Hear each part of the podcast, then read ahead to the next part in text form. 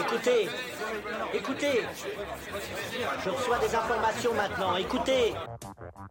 Le feuilleton va recommencer pour quelques épisodes, capitaine. Nous ne sommes pas des robots, Sébastien, mais des êtres vivants. Voilà le pied d'Armstrong. Au centre et en bas de votre écran. Et il marche maintenant.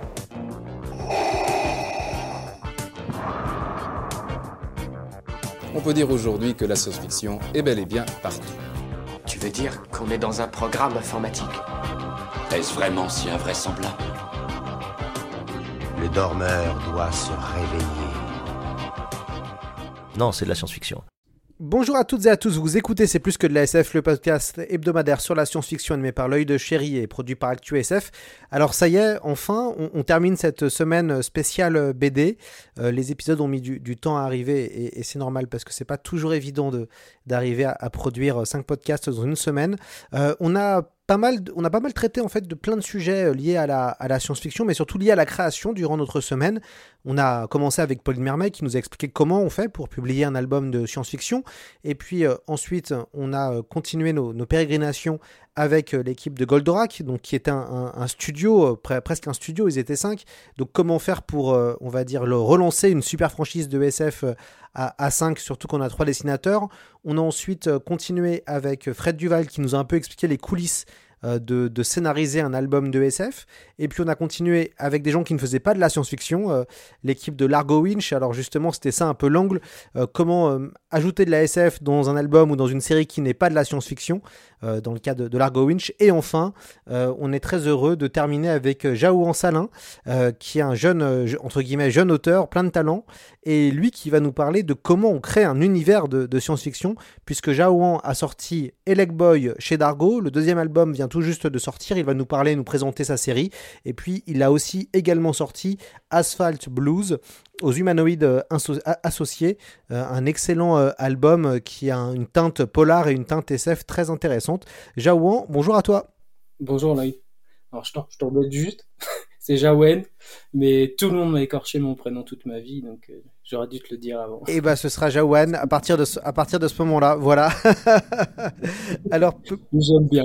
C'est sur le vif, c'est juste. Bien. Pour, euh, pour commencer avec toi, peut-être tu peux nous, nous présenter euh, Elec Boy? Alors Elec Boy, c'est un projet qui, qui, qui, date un peu, enfin en tout cas le, la genèse date un peu puisqu'il s'agit d'un projet que j'ai commencé à concevoir en 2002 lorsque j'étais encore à Émile Cole, l'école Émile Cole, euh, l'école à Lyon, euh, une école euh, où j'ai fait mes études pendant pendant 3, 4 ans. Et en fait, comme projet de fin d'année, j'avais envie de créer un univers que j'ai commencé à concevoir. J'ai fait une quinzaine de pages avec des illustrations, etc. Et puis c'est un projet que j'ai présenté en fin de fin d'année j'avais comme prof euh, à l'époque euh, Monsieur Nicolet, Jean-Michel Nicolet, qui était quand même un des piliers de, de Métal Hurlant.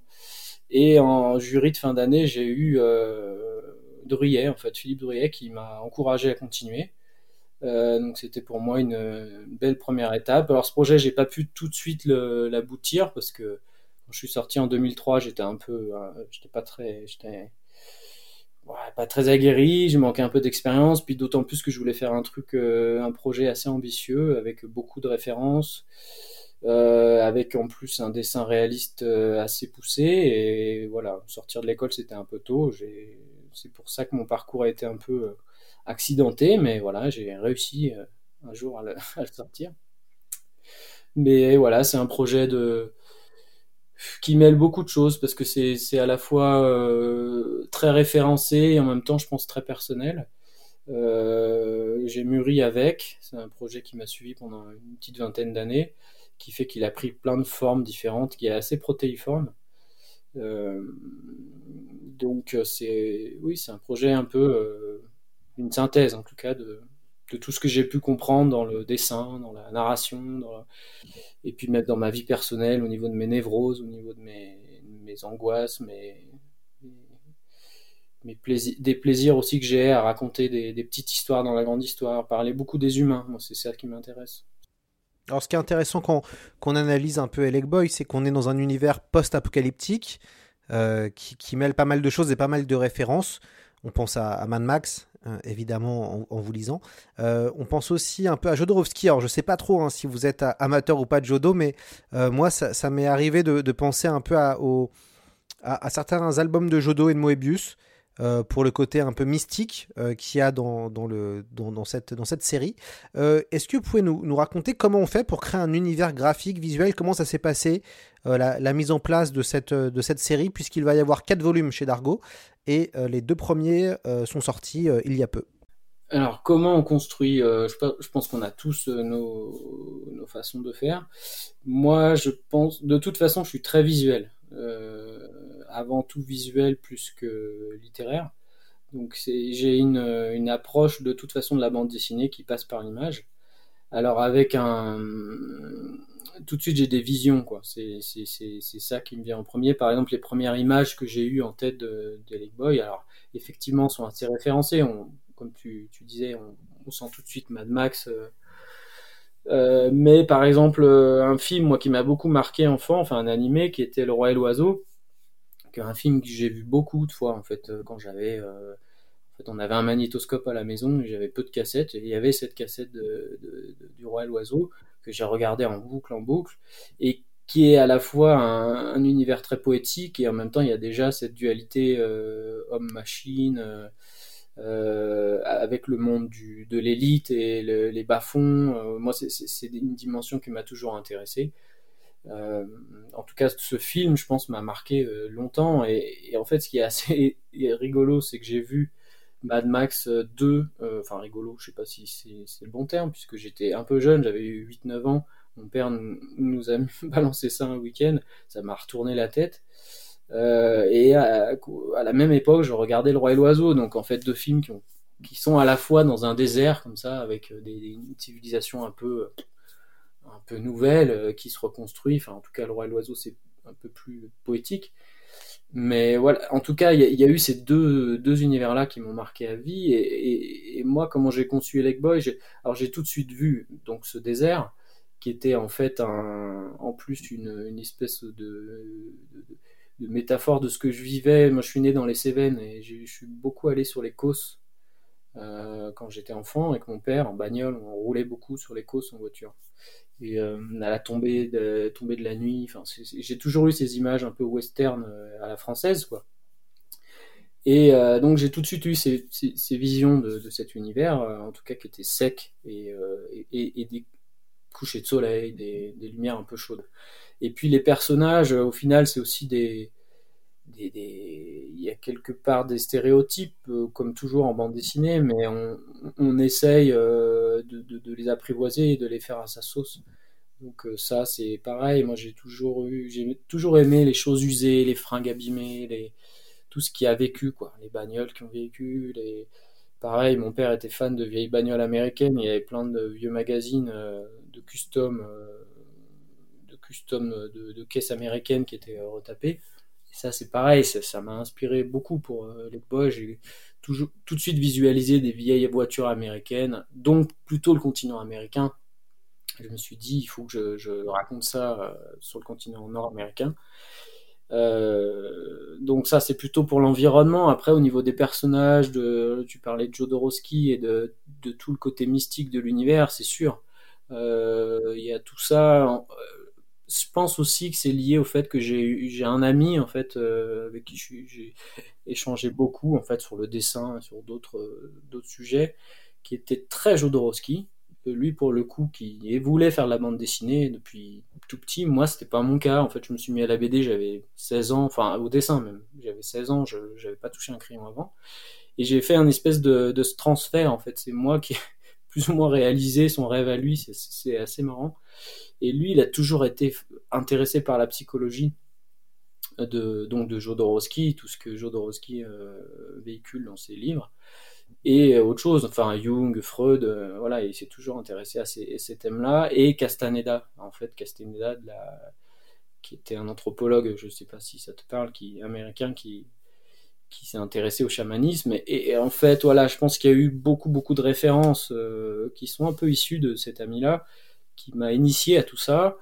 Moi, j'ai vu ça d'un peu loin parce que j'ai jamais voulu euh, vraiment ouvrir euh, tous les livres de Jodo, de Castaneda. Ça m'angoissait un peu parce que j'ai vu aussi des copains qui ont failli partir en, en live avec, avec toutes ces références-là, vraiment, euh, qui, ont, qui, connu des expériences un peu sombres. Donc moi, c'est une façon de parler de tout ça qui a touché mes, des proches, qui m'a touché indirectement aussi. Et puis j'en ai fait ma sauce, quoi. J'en ai fait quelque chose d'un peu personnel je me raconte. Alors, ce qui est intéressant, c'est que vous, vous avez commencé en tant que dessinateur seul, euh, et vous avez travaillé avec un scénariste, Christophe Beck, et là, vous êtes passé de l'autre côté du miroir, vous devenez euh, un artiste complet, vous êtes scénariste, euh, dessinateur, et aussi coloriste, je pense. comment se, comment s'est passée cette transition, puisque vous êtes le seul de cette semaine, en tout cas que j'ai interviewé, qui se retrouve à tout faire? Alors comment ça s'est passé? Je pense que depuis le début, c'est ce que je, visais. Euh, alors je, pense que j'avais un petit complexe depuis des années euh, par rapport au scénario. J'avais eu une scolarité assez euh, moyenne, voire, mauvaise au lycée en, français. Et j'associais beaucoup ça en fait à l'idée de ne pas justement me lancer comme scénariste. Je me sentais pas légitime mais intérieurement, je, nourrissais ce, désir-là. Donc, j'ai toujours conçu mon dessin avec une image, une, vision, comment dire, euh, transversale, avec un. Le dessin n'a jamais été le, seul objectif pour moi. Je, savais que je voulais raconter un jour mes histoires. Donc, en fait, Christophe, enfin, ce qui s'est passé concrètement dans ma carrière, qui est, bon, courte hein, pour l'instant, mais j'ai commencé par le dessin, effectivement, avec un scénariste qui s'appelait Julien Blondel, euh, sur une série qui s'appelait Nova, qui n'a a, pas, qui, a eu qui a eu d'issue. On a fait que deux tomes sur les quatre. Et assez vite, euh, Christophe Beck, à l'époque, qui était chez Soleil, a remarqué mon travail et m'a proposé de travailler avec lui. Alors, j'avais mis un peu la BD de côté euh, pour faire de la publicité à cette époque-là. Je faisais du storyboard pendant une dizaine d'années. Et je me suis dit, enfin c'est comme ça que je le vois maintenant avec le recul, c'est que pour moi c'était la bonne occasion avec Christophe, qui était un auteur qui est très, très professionnel, qui est très, euh, qui a une expérience euh, qui, est importante et qui est très productif. Euh, c'était l'occasion pour moi de mener de front et la publicité, qui était un, métier très alimentaire qui me permettait de, de gagner ma vie très correctement et de continuer à faire de la bande dessinée et surtout d'apprendre en fait le métier parce que le ça reste. Euh, enfin, il y a plusieurs façons de l'envisager, mais j'aimais bien la façon de Christophe de, travailler très euh, dans l'énergie, euh, très très très pro quoi. Donc avec lui et Julien Blondel, j'ai eu deux visions assez différentes du métier, en tout cas de scénariste, que j'ai décidé de. En tout cas, je pense que j'ai fait un mix un peu des deux de leur façon de travailler, et puis après aussi ma composante personnelle, mais mais j'en ai fait un, en tout cas un mix. Et à un moment, je me suis dit, euh, j'ai lâché la pub. J'ai eu 40 ans. À un moment, je me suis dit, bon, est-ce que vraiment tu as envie de faire de la pub toute ta vie ou est-ce que tu, passes de l'autre côté du miroir? Donc euh, là, j'ai eu une opportunité avec Dargo. En fait, une éditrice de Dargo a pris contact avec moi, avait vu mon travail un peu sur les réseaux et elle m'a dit, est-ce que vous avez un projet à me proposer? Donc euh, j'y suis allé cash. J'ai dit, ok, bon, moi je je propose un mon projet euh, d'Elec Boy, qui était le projet d'origine vraiment qui me, qui me tentait le plus. Et puis j'ai joué mon batou, quoi, et ça s'est très bien passé. Elle a lu et bon, je tremblais un peu parce que bon, c'était la première fois vraiment que je. Puis Dargo, pour moi, c'était aussi un peu le le Graal, quoi. Enfin, comme pour beaucoup d'auteurs, c'est un peu bizarre parce qu'il y a plein d'éditeurs qui sont de très bonne euh, réputation, mais d'Argo, c'est vrai qu'il y a un peu cette image où il y a tous les, tous les gros, quoi. Tous les gros cadors, les Lofray, les, les Guarnido, euh, enfin, ouais, des, auteurs un peu qui ont une, belle bouteille et qui ont une, belle réussite, donc c'était une belle, belle étiquette. Et puis voilà, quand ça s'est finalisé, pour moi, ça a été euh, à la fois une libération. Je me suis dit, ok, je peux le faire. Après, il y a toujours une un petit doute en fait au moment où on signe, on se dit oh là là, est-ce que je vais y arriver? Puis après, bon, on fait on fait les choses l'une après l'autre et puis puis on découvre que c'est faisable, mais il faut y croire, c'est tout. C'est la seule la, seule chose vraiment importante. Ce qui est intéressant quand on lit Elec Boy, c'est le mélange des références. on a donc comme j'ai dit du Mad Max, on a aussi un peu de, un peu de Akira. On a aussi une culture amérindienne, euh, teintée aussi de, on va dire, de référence à la mythologie grecque. Euh, tout ça, c'est un peu ça votre, votre univers? C'est un peu, euh, si on, si on synthétise un peu Elec Boy et puis évidemment de la robotique, c'est un petit peu, un peu ça le, Elec Boy? De, ouais, tout à fait. C'est complètement ça même. alors pour certains lecteurs, j'ai senti que c'était un trop plein. Euh, mais mais je triche pas quoi. J'ai pas mis tout ça en me disant je vais faire une espèce de cocktail magique, je vais mélanger tout puis ça fera une histoire. Euh, ma, mes références c'est ça quoi. Moi j'ai j'ai beaucoup regardé la sculpture euh, sculpture gréco-romaine, bon surtout les, les Romains finalement la, la, Renaissance italienne qui est bon qui est qui était qui était très riche. Bon après des sculpteurs un peu plus récents comme Carpo mais en fait, j'ai une approche du dessin très, euh, euh, très sculptée. Enfin, ce qui m'intéresse dans dans dans l'anatomie, c'est de décrire des volumes. J'aime euh, que ça tourne. J'aime les... Par exemple, j'ai beaucoup regardé plus jeune Rank Xerox de Liberatore, enfin, qui est, une série très très sombre et, pas à l'image de ce que moi j'ai envie de raconter. Même c'est un peu c'est très très transgressif. Moi, c'est pas aujourd'hui c'est pas ce qui m'intéresse, mais par contre au niveau du dessin, je pense que je suis vraiment issu de ce dessin académique euh, classique que je revendique en fait, et, qui du coup s'exprime dans Elec Boy par les références que j'ai à la, à la, au euh, et aux dieux grecs. Euh, et que j'illustre par justement un dessin très, très sculpté, quoi, surtout sur ces, ces entités un peu euh, étranges de l'espace. Euh, et après la mythologie, enfin la, tout ce qui est amérindien, bah, ça c'est aussi ça découle de, de, de, mon, intérêt que j'avais aussi au chamanisme, qui est, qui est, un truc qui, à la fois, c'est assez répulsif, ça m'attire. J'aimerais aller vers euh, même des expériences. Euh, moi, je sais que j'ai un collègue, il, a eu une expérience euh, chamanique comme on a pu en avoir à l'époque Jean Giraud. Euh, il a été bien entouré, ça s'est bien passé, euh, mais j'en ai un, deux autres euh, pour qui ça s'est mal passé, quoi, qui n'ont pas été entourés, qui ont fait les choses un peu en lisant des bouquins. Se... Moi, en plus, je suis très sain, j'ai jamais pris de drogue de ma vie, enfin, je suis hyper clean, je bois très peu d'alcool, je fais du sport, donc à la fois, je suis très attiré par toutes ces ces pratiques euh, qui permettent une forme de transcendance, euh, de, de, sortir de sa condition d'homme et d'avoir des visions un peu alternatives. Et en même temps, je suis tellement accroché au corps et euh, je sacralise beaucoup le corps et je peux pas quoi. Je sais que c'est un truc que j'arriverai jamais à me mettre dans un état second avec un produit. Donc j'essaye de le faire avec le dessin quoi. J'essaye les dessins notamment que je fais le soir là dans mon lit un peu étrange, euh, c'est pour moi un accès à un autre monde. Et euh, ouais, donc on pu parler toutes ces, références, oui, je triche pas, c'est des choses qui m'intéressent dans ma vie et en tout cas j'essaye d'en faire quelque chose d'intéressant dans Lake Boy. Alors ouais, ça, ça, fait un univers très riche, un, peu compliqué peut-être. Hein. Je suis assez exigeant avec le lecteur, mais je suis sincère en tout cas. Euh, d'ailleurs, bah, justement, euh, Jawan, je voudrais savoir comment, en termes de créativité, ça se passe. Euh, est-ce qu'il y a des moments où tu es plus créatif que, d'autres? Comment Et puis aussi, surtout, comment tu travailles? Parce qu'il faut quand même produire. on va dire là, tu as, sorti deux albums dans une même année.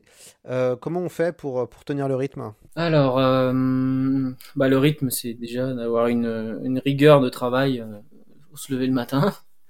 Faut se mettre au boulot, au bureau, sans sans procrastiner, sans remettre à demain. Sans... Alors ça, j'ai pas trop de mal. Moi, j'ai toujours été très rigoureux. Comme j'ai des enfants, j'ai un rythme. En fait, je les emmène à l'école le matin et puis je sais que il faut, faut abattre du travail avant d'aller les chercher le soir à l'école. Donc ça, j'ai une rigueur qui me permet d'être productif.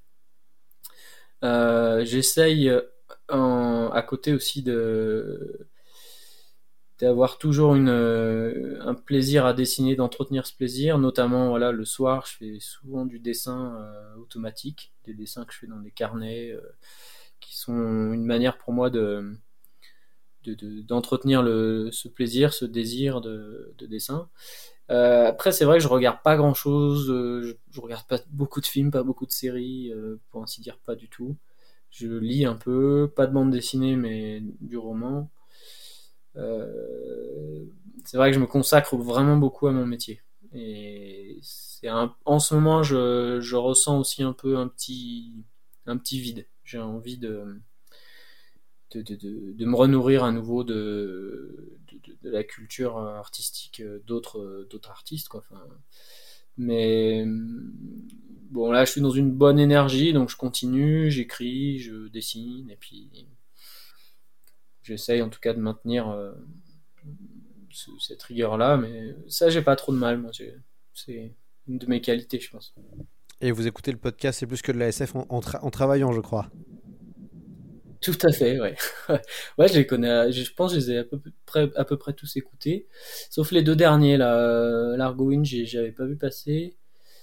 Et, euh, mais sinon, ouais, j'ai tout écouté, ouais, j'aime bien, ça, ça me fait du bien. Ça me permet aussi de, c'est vrai que comme je regarde peu de choses et je suis beaucoup sur des vieilles références en fait. Alors bon, je suis allé voir Dune, je, je veux voir quand même euh, les gros films et puis j'essaye de voir si je peux quelques épisodes de séries importantes, mais c'est vrai que la création en fait, c'est surtout la bande dessinée, hein, c'est très très chronophage. Il y a un moment on, on, fait des choix quoi. C'est soit on produit et puis ben, ça demande une, forme de sacrifice soit on prend du plaisir à consommer euh, comme, comme tout le monde, mais bon, j'ai eu des périodes. Il y a des, des périodes dans ma vie où j'ai plus consommé de culture. Je dis consommer parce que c'est vrai que c'est pour moi, il y a quand même une, dimension de consumérisme. Mais, euh, mais bon, comme tout le monde, j'ai des piles de bouquins. J'achète quand même parce que il y a des belles choses, je vois des belles choses passer, mais j'ai pas le temps. J'ai pas le temps de les lire, j'ai pas le temps de les regarder. Mais, mais je sais qu'elles sont là et, et, puis tôt ou tard, je les verrai quoi. Comment tu. Euh, ça, a été une année euh, assez spéciale, hein, avec deux volumes, euh, donc Elec Boy plus Asphalt Blue. comment, comment on perçoit les, les, retours et les critiques des lecteurs? J'ai pas posé cette question encore à, d'autres personnes qui étaient venues cette semaine. C'est pas forcément évident la, critique et l'accepter, surtout quand on fait des choses originales et visuellement intéressantes ou qui sortent un petit peu de l'ordinaire, qui sont pas mainstream. Comment on gère les retours? Alors, je pense que la meilleure manière de le gérer, c'est de pas regarder regarder ce qui se dit parce que c'est vrai que de toute façon le net regorge de, de, gens euh, qui, qui, je sais pas si c'est des gens frustrés dans leur vie en tout cas qui, qui ont plus de plaisir à dire du mal d'un bouquin qu'à aller plutôt dire du bien de ce qu'ils aiment. Parce que je pense qu'en fait pour moi un vrai critique ce serait plutôt ça d'aller dire du bien de ce qu'on aime et puis bah, ce qu'on n'aime pas on n'en parle pas. Voilà c'est la meilleure manière d'ignorer une œuvre qui qui mérite pas d'attention donc là-dessus, je pense j'ai assez j'ai compris assez vite, euh, notamment euh, quand j'ai travaillé avec Christophe. En fait, Christophe Beck, c'est un, un auteur qui, qui est très critiqué quand même, qui est à la fois à, des fans vraiment euh, purs et durs qui suivent vraiment son travail toujours, et puis euh, des, des, des, gens qui lui veulent du mal. Et j'ai bien senti que à l'époque où j'ai fait Eternum, alors je sais pas, après il y a toujours moyen de critiquer. Moi j'ai une en plus je, suis très exigeant avec mon travail donc j'ai pas de mal en fait à être euh, critique à l'égard de ce que je produis. Euh, d'ailleurs avec les autres auteurs aussi je suis assez dur parce que je considère que moi j'aime vraiment la dimension artistique du média plus que le, le côté euh, divertissant. Donc c'est j'ai toujours tendance à, à, pousser le média vers quelque chose d'élitiste, ce qui fait qu'en fait on se met aussi à dos euh, des gens. Quoi.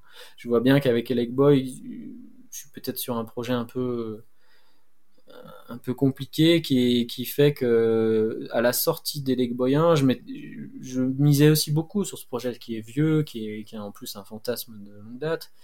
Donc c'est sûr qu'à la sortie, ben j'ai eu euh, j'ai eu les deux les deux genres de critiques, des gens très très enjoués qui m'ont dit ah c'est super, on adore, et puis d'autres qui m'ont qui m'ont un peu désingué, mais bon ça après on, sait. Après moi je j'essaye quand même de, de, pas trop me faire du mal de ce côté-là. Euh, alors Asphalt Blues, bon j'ai plutôt des bons retours, franchement. Euh, alors c'est aussi qu'on veut peut-être pas voir les mauvais, il y en a hein, sûrement, mais je vais plutôt aller quand j'en regarde, regarder ce qui se dit de bien, qui fait du ça fait du bien quoi d'avoir un peu de reconnaissance. en tout cas, c'est une source de motivation pour continuer. Mais oui, c'est pas facile de gérer ça. Je pense que de, toute façon, tous les auteurs sont confrontés à ça. Et puis c'est vrai que quand on voit des grands cinéastes comme euh, Spielberg ou là dernièrement Villeneuve qui, font autant de bruit autour d'eux sur le. On sait de toute façon qu'il y a toujours des mécontents, que quoi qu'on fasse, qu'on innove, qu'on crée, qu'on adapte, il y a des haters partout. En plus, Internet a tellement euh, stimulé ce, genre de, phénomène que qu'on prend du recul. moi, ma femme, elle essaye de m'épargner. Elle me dit beaucoup, mais arrête de lire ça. ça m'arrive des fois d'en lire. Moi, notamment là sur, sur Asphalt Boost, par exemple, j'ai lu euh, une critique. C'était même pas une critique, c'était sur Instagram, quelqu'un qui avait dit du bien, un, libraire, et derrière un autre libraire qui a dit. Euh, ouais, les images c'est très bien, mais par contre les, dialogues c'est les feux de l'amour. Et, voilà, comment on prend ça? Alors au début on rigole, puis bon dans son fort intérieur on est, ça pique quoi un peu. Alors on se dit, il y a tout. En plus moi je considère qu'il y a toujours du vrai dans, dans tout, donc euh, lui c'est réellement la sensation qu'il a eue ce libraire. Euh, je peux pas, je peux pas aller contre. Donc on essaye aussi de se remettre en question, on essaye de voir ce qu'on peut faire de mieux. De toute façon, on est, on est voué à toujours faire mieux. Hein. Et puis moi, c'est mon souhait. Moi, je suis très exigeant, donc euh, je m'en sers aussi un peu comme une motivation. Ah, c'est cool. Non, non, c'est intéressant euh, parce que c'est pas toujours évident de, de gérer les, critiques et les retours des uns euh, et, des autres.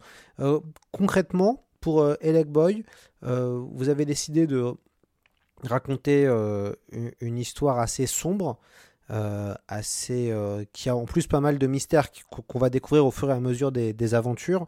on a une humanité qui est plus ou moins en, perte de vitesse. Euh, avec un, univers euh, très violent où euh, des petites communautés organisées tentent de survivre. ce qui est intéressant, c'est que vous avez intégré la culture donc amérindienne. pourquoi avoir voulu mélanger un peu les deux? Et c'est d'autant plus intéressant puisque les Amérindiens, finalement, on les voit assez peu dans, la, dans la fiction, à part évidemment dans les clichés de western. On voit assez peu des récits modernes avec des, Amérindiens. oui, c'est sûr. Alors, en fait, euh, moi, l'idée, c'était d'utiliser cette culture-là qui est opprimée, on le sait tous aujourd'hui, enfin, qui a été euh, massacrée, enfin, sacrifiée euh, pour au profit d'une société enfin capitaliste. Elle était peut-être pas à l'époque, mais voilà, on voit ce que les Américains sont devenus aujourd'hui.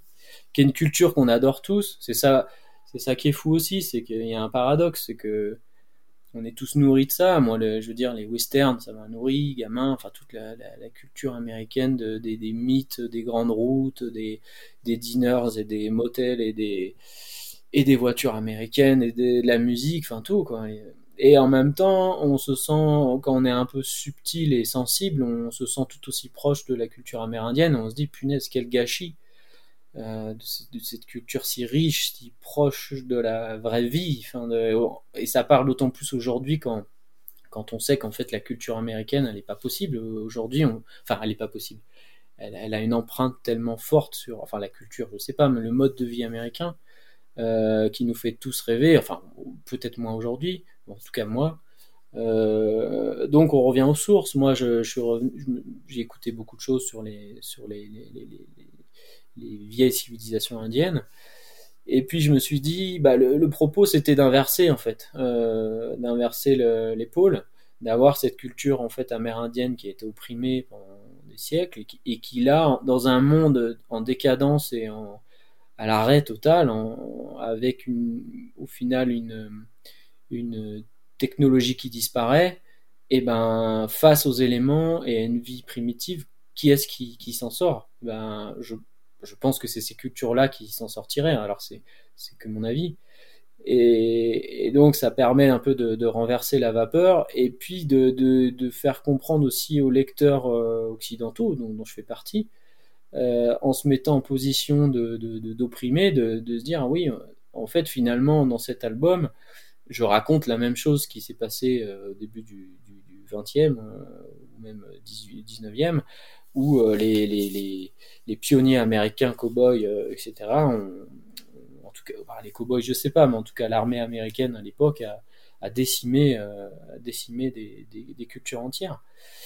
Donc c'était et puis c'était aussi un, je reviens à Castaneda là, mais qui est un, qui est en fait un personnage un peu étrange qui a été adulé par toute la culture New Age euh, des années 70, 60, 70, 80, notamment bah, Jean Giraud, hein, qui, a, beaucoup parlé de Castaneda et de, ce que lui a apporté ses livres. Moi, je suis un peu, un peu plus dubitatif sur euh, voilà, qui était ce personnage, puisqu'aujourd'hui, on sait que c'était quand même un, homme qui aimait euh, qui a quand même manipulé beaucoup avec toujours les mêmes travers, hein, en tout cas de, sexe et d'argent. Euh, donc c'était aussi une manière de m'attaquer un peu à, enfin m'attaquer, je n'ai pas envie de m'attaquer à Castaneda, j'ai rien contre lui, mais en tout cas le, fait que le système, euh, notre système à nous récupère toujours ces, vieilles valeurs ancestrales et pour en faire quelque chose de mauvais. Et donc à travers cette histoire, je, je mets en, je, je, je, parle de, indirectement de, de, ce personnage-là. Pour euh, moi, ce que je voudrais savoir, c'est en, termes de couleurs. Euh, vous avez des couleurs euh, assez chatoyantes, en même temps assez. c'est intéressant le, le, votre travail sur la couleur. comment ça se fait et comment vous, vous travaillez concrètement dessus? Alors techniquement, c'est assez simple. Je j'ai un travail préparatoire, c'est-à-dire que mes pages sont, sont traditionnelles. J'encre l'encre, euh, c'est une encre acrylique que je dilue. Euh, ce qui fait que j'ai un, tout un travail de, gris, en fait, euh, de la vie de gris avec beaucoup. J'utilise pas mal d'outils, ce qui me permet d'avoir vraiment des, textures, beaucoup de textures. J'aime beaucoup la texture, les volumes, les, la poussière, la rouille, le bois. les lavis me permettent beaucoup ça. Et une fois que j'ai ces grilles, euh, enfin en tout cas ces planches originales très travaillées, euh, je scanne et je mets en couleur, donc sur un logiciel info, euh, je mets en couleur toutes les pages, enfin tout le, tout le travail de volume que j'ai fait et d'ambiance, de dégradé, mais en fait la couleur que je produis sur informatique n'est pas du tout euh, je travaille pas du tout de, de dégradé, de... c'est vraiment de la, transformation. Je transforme des grilles en couleurs. Euh, donc ça, techniquement, c'est comme ça que je procède. Euh, c'est une technique assez américaine. En fait, Alex Ross, par exemple, travaille beaucoup comme ça. Alors lui, c'est tout sur papier, mais il a toute une phase préparatoire de travail du, dessin et du volume et de la, lumière à, au noir et blanc. Et ensuite, il transforme ces grilles en couleurs. Euh, donc voilà, techniquement c'est comme ça. Après au niveau de mon, goût pour la couleur euh, et de mes ambiances, ça je pense que c'est quelque chose d'assez intuitif et personnel. J'ai toujours aimé et perçu le dessin par la couleur. Euh, d'ailleurs, quand j'ai commencé à dessiner, j'étais très mauvais en, dessin, en ancrage, en perspective, mais j'étais, je pense, assez, assez bon sur les couleurs, sur les contrastes, sur les. je pense que c'est une de mes qualités. Euh, alors il a fallu par contre pallier à mon manque de, dessin pendant des années. J'ai vraiment travaillé beaucoup le dessin, aussi bien que pendant de longues années j'ai arrêté la couleur en fait. Je faisais plus que du dessin, de l'ancrage, euh, la perspective, du travail vraiment de, élémentaire pour, pour avoir des bases solides. Et, pour moi, ce que je dis souvent aujourd'hui, c'est que la couleur c'est le dessert. C'est vraiment pour moi en plus c'est assez facile. Et c'est là que je viens étalonner mon image. Je fais presque mon travail de de studio euh, comme si je, terminais la photo d'un film. Et euh, tout existe, c'est-à-dire que toute la narration est là, le dessin est là, toutes les textures, etc. Et je viens juste là avec quelques couleurs souligner les ambiances. Et c'est une étape assez jouissive qui en plus je pense à du fait que je le fais facilement, bah, je vais très vite. Et c'est vrai que c'est ce qui ressort souvent de mon dessin, on parle souvent de ma couleur. Alors que c'est une étape qui me prend assez peu de temps finalement dans mon processus c'est assez marrant. Et, du coup, comment euh, vous allez euh, préparer la, suite euh, des Boy Vous avez un peu des, idées des thématiques que vous allez traiter. Il y a toute une, toute une question autour des relations père-fils, autour de la paternité. comment vous allez. C'est quoi les, autres sujets que vous allez aborder dans la, dans la suite? Bah, je, termine la relation père-fils, c'est-à-dire que le, vraiment, c'est vrai que le thème central c'est ça qui est, très exploité dans le tome 1 et 2, qui semble disparaître en fin de tome 2 parce qu'il y a une forme de, cassure. Mais finalement, je vais continuer cette, euh, filiation d'une autre manière, mais en tout cas, ça, reste assez central. Euh, c'est vrai que le thème de la transcendance euh, dont je parlais tout à l'heure, pour moi, c'est assez central. Enfin, je, pense que je suis un croyant contrarié. J'ai pas du tout d'éducation euh, religieuse. Je suis né dans un, milieu plutôt, plutôt athée. Moi, je me définirais plutôt comme agnostique, mais aujourd'hui, même, je dirais que je suis plus un croyant qui a pas trouvé sa religion. Euh, et je pense qu'à travers Elec Boy, je cherche ça. C'est une forme de quête d'une révélation très personnelle. Donc, euh, c'est aussi une manière d'en parler, d'en faire une histoire euh, collective qui, en tout cas euh, parle à tous. Mais la quête pour moi, elle est, elle est transcendantale. J'essaye d'aller vers quelque chose de qui m'élève, quoi. Et c'est vrai que je pense que les deux derniers tomes seront encore plus, plus haut en couleur. Enfin, l'idée c'est d'aller vers quelque chose de plus, épique. Les deux premiers tomes sont assez psychologiques. Euh, dans le 3-4, j'essayerai d'être plus euh, flamboyant, plus presque too much, j'en sais rien, mais en tout cas, c'est vrai que le, le, final de l'Incal, par exemple, est un final qui m'a qui m'a qui avait produit chez moi euh, Pourtant, je suis pas fan de l'Incal. C'est vraiment pas la, c'est pas la série que j'ai préférée. Je suis presque plus finalement Blueberry, bizarrement. Enfin, pourtant j'adore Moebius aussi, mais mais euh, mais c'est vrai que le final de l'Incal, il y avait eu il y avait eu quelque chose quand même. Moi, c'est pareil quand j'ai bon, je sais que tu es complètement fan de Dune, donc je je, vais juste apporter. Je suis pareil quoi. Moi, c'est j'ai lu Dune il y a une vingtaine d'années, ça m'avait retourné euh, les deux premiers tomes, mais même après la suite, euh, je ne sais pas si j'ai préféré l'après, mais en tout cas, ça a produit quelque chose en moi qui, qui me pousse à aller vers une révélation intérieure, un truc. Euh, ouais, c'est assez mystique, hein. mais je, je, suis pas. Alors, j'écoute beaucoup, de, je lis pas mal de choses aussi sur les religions, mais, mais quelque part, je suis un peu un peu euh, New Age, quoi. J'ai ma vision de. Alors, c'est sûr, pour, pour des croyants euh, purs et durs, je, je, serais, euh, je serais mal vu, mais j'essaye, en tout cas, d'aller vers une dimension divine intérieure, un truc qui me, qui me pousse de l'intérieur. Et de toute façon, la création, c'est un truc, quand on l'écoute vraiment, elle vient de l'intérieur et, et, quasi divine, quoi. Il y a des fois, on fait des dessins, on n'est même pas sûr de, l'avoir vraiment fait. on se dit, punaise, j'ai réussi à faire ça. C'est assez fou quoi. Le dessin en plus est un acte très très particulier. C'est c'est pas l'écriture qui demande, je pense, une technique. Enfin, remarque le dessin demande aussi de la technique, mais il y a une forme de laisser aller quand même dans le dessin qui fait qu'à un moment on est on est un peu entre deux mondes quoi. Et, euh, c'est ce que j'ai envie d'explorer dans Elec Boy. j'explore ça en tout cas du mieux que je peux. Ouais, et vous le faites, euh, vous le faites bien. Euh, justement. Dernière question, Jaouen. Comment vous, travaillez vos scènes de combat, qui sont pareil assez impressionnantes. J'ai posé la question aux, trois, dessinateurs de cette semaine, dont vous. comment on fait pour, pour faire une scène de, bataille? Comment on la travaille?